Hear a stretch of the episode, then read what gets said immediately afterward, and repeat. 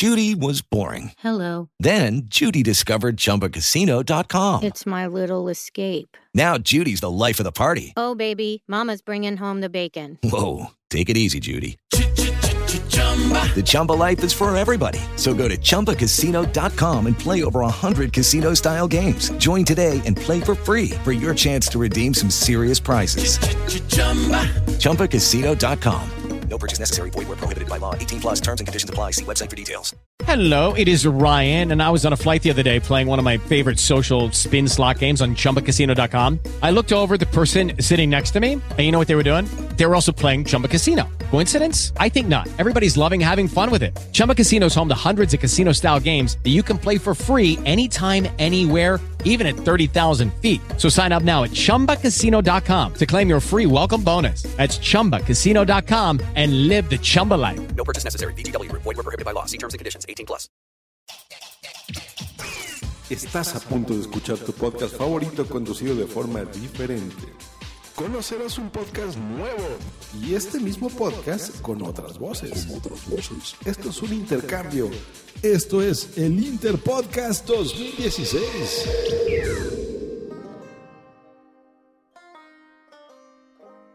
Mi nombre es Miguel García, del podcast Superhéroe Semanal. Como habéis escuchado en la intro, esto es parte del Interpodcast, un intercambio. En mi caso, me ha tocado encargarme de Efemérides Podcast, hacer un episodio especial de este podcast que nos habla de lo que pasó hace algunos años por estas mismas fechas. Voy a aprovechar para hacer un repaso a algunos hitos que marcaron la historia del cómic de superhéroes. ¿Me acompañáis? Cogemos nuestra máquina del tiempo para viajar al año 1938.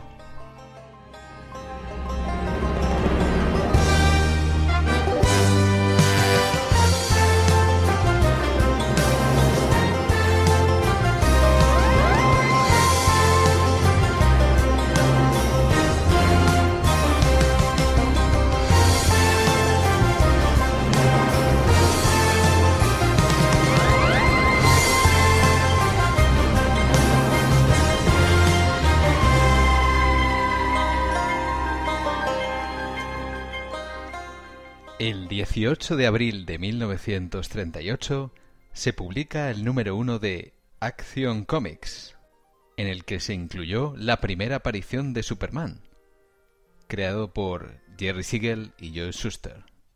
Es por tanto el primer cómic de superhéroes de la historia. En él, en apenas cinco viñetas, se nos cuenta cómo este superhombre, venido de un planeta lejano, llega a la Tierra y descubre sus poderes. La portada del cómic, en la que Superman levanta un automóvil, es probablemente de las más referenciadas de la historia, de las más imitadas en otros cómics. Cuando salió a la venta en abril de 1938, el primer número de Action Comics valía solo 10 centavos. En 2014, una copia original subastada en eBay alcanzó los 3,2 millones de dólares. Será también en un número de abril, en el Action Comics 23, cuando tendremos la primera aparición de su archienemigo, Lex Luthor. En este número, Lois y Clark han sido enviados como corresponsales a cubrir la guerra en Europa, Curiosamente no será hasta abril de 1960 cuando se nos cuente el origen del ex Luthor, de cómo había crecido también en Smallville. En las películas, Lex Luthor ha sido interpretado por Jim Hackman, Kevin Spacey y Jesse Einsberg. Seguimos en la década de los 40 y en DC Comics.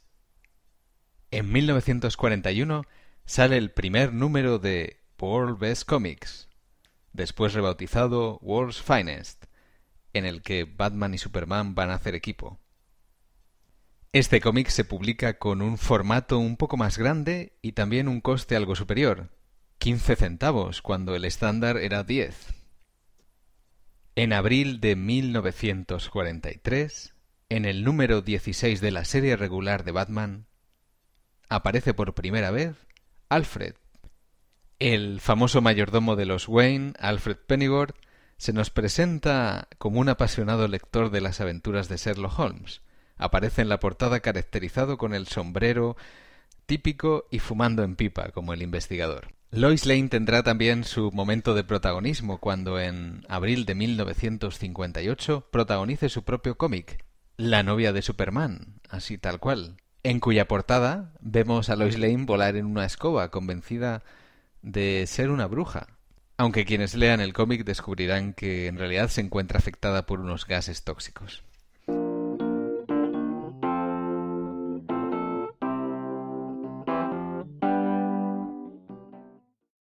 Viajamos ahora a finales de los 60 y al universo Marvel. Es en abril de este año cuando tendremos la primera aparición de Daredevil. Estas primeras historias de Daredevil han sido homenajeadas y reescritas en el maravilloso Daredevil Yellow de Jeff Loeb y Tim Sale, en el que se encargan de contarnos de nuevo estas historias en, en las que Daredevil vestido con el traje amarillo aún, trabaja, por ejemplo, de abogado para las Cuatro Fantásticos o se enfrenta a villanos como Electro o Killgrave.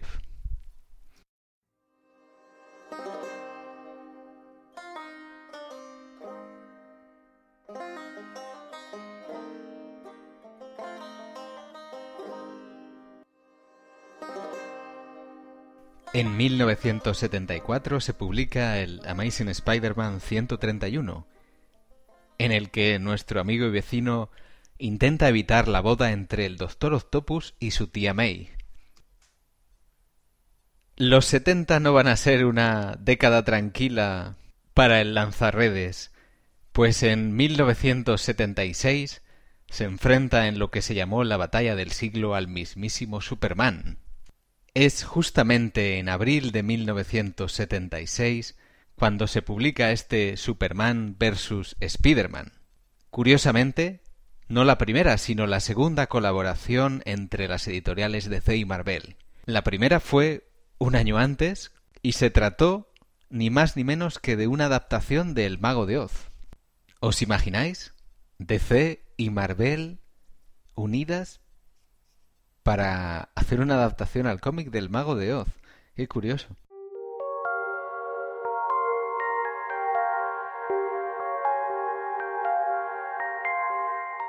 Vamos a cambiar ahora la atmósfera y el tono porque tenemos que comentar un par de efemérides de tipo más luctuoso.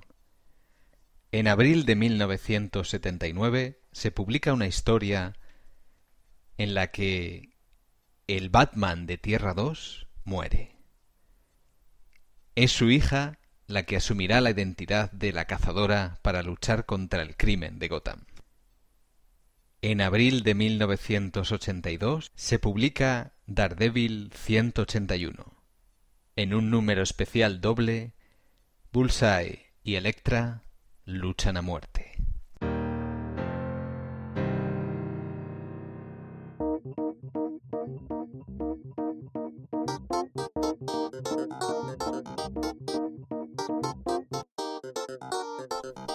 Los 80 serán tiempos de cambio, y en 1985, en abril, se publica el primer número de Crisis en las Tierras Infinitas.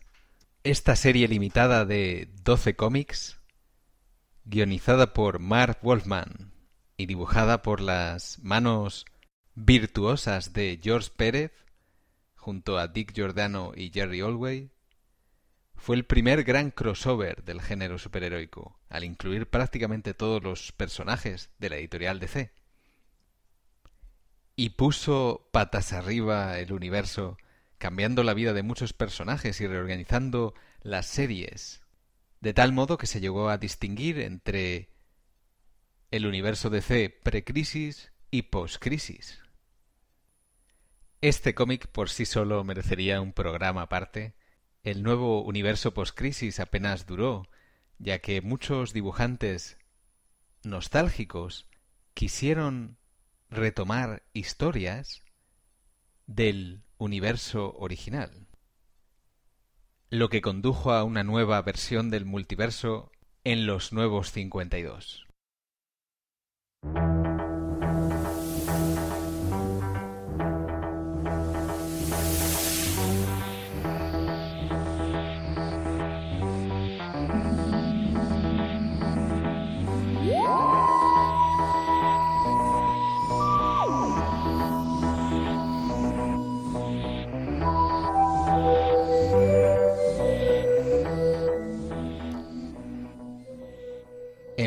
1988, en el número de abril Amazing Spider-Man 299, se nos presenta en una viñeta de la última página al villano Venom, creado por el artista canadiense Todd McFarlane.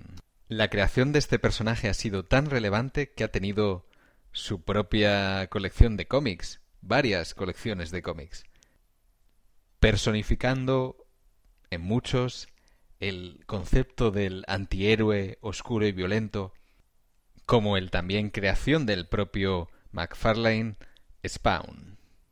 En abril de 1990, Batman Digital Justice se convierte en el primer cómic con ilustraciones realizadas digitalmente.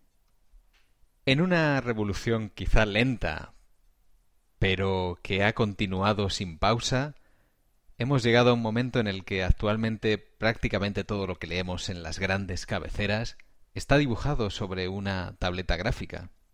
Hablo en general, por supuesto, siempre hay los que se mantienen fieles a la acuarela o a la tinta auténtica, pero la mayoría tienen la tableta gráfica como su principal medio de trabajo. Por supuesto, si hay algún famoso dibujante de cómics que no está de acuerdo con esta afirmación y quiere eh, hacerme corregir esto, eh, que sepa que nuestros medios de contacto son arroba superhéroe-bajo en Twitter y superhéroesemanal arroba gmail.com si quiere acompañar un dibujo original dedicado para dejar constancia de que sigue haciéndolo a la antigua manera, pues eh, estaré encantado de recibirlo y contestarle lo antes posible.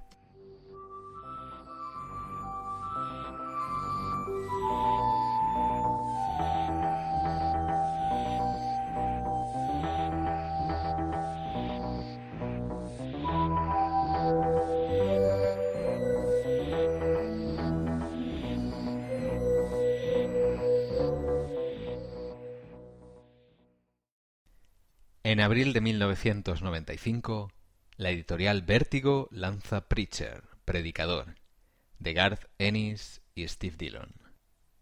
La adaptación televisiva de esta famosa serie de cómics es uno de los proyectos televisivos más esperados de 2016 y una de las principales apuestas de la responsable de la aclamada adaptación de The Walking Dead.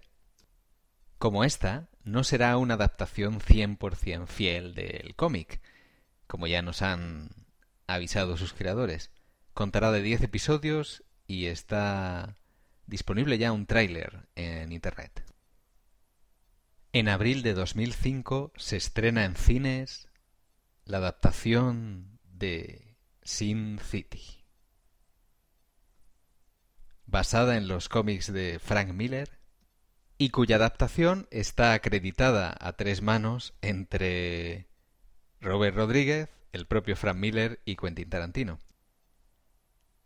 Lo más destacable es el espectacular elenco con el que cuenta, con Jessica Alba, Mickey Rourke, Bruce Willis, Rosario Dawson, Clive Owen y Benicio del Toro, entre otros. Seguimos con las películas basadas en cómics.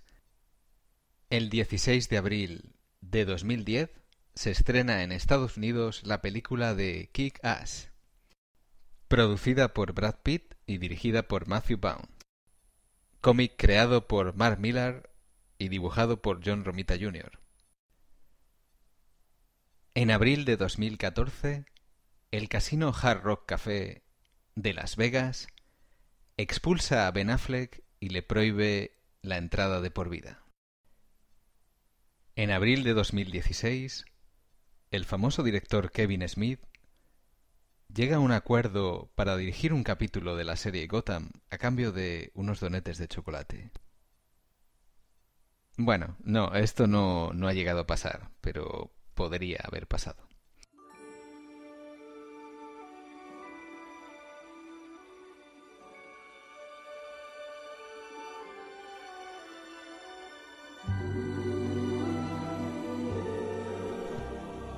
Hasta aquí este episodio especial.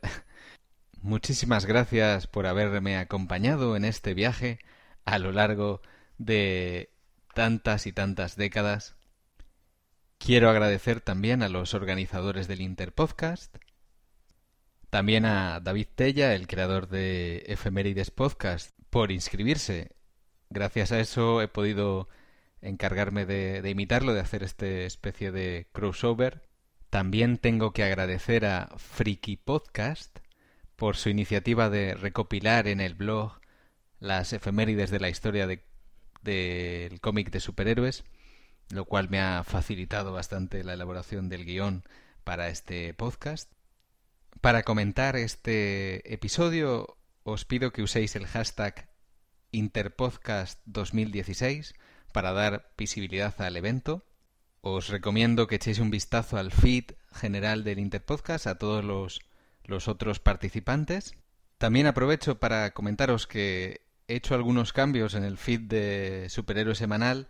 Si sois suscriptores del podcast y no habéis recibido este último capítulo automáticamente, y lo habéis visto en Twitter o en el, en el feed del Interpodcast, entonces se debe a estos cambios que he hecho tendríais que, borrarlo y volver a suscribiros. Es un, fastidio, pero creo que es la única manera.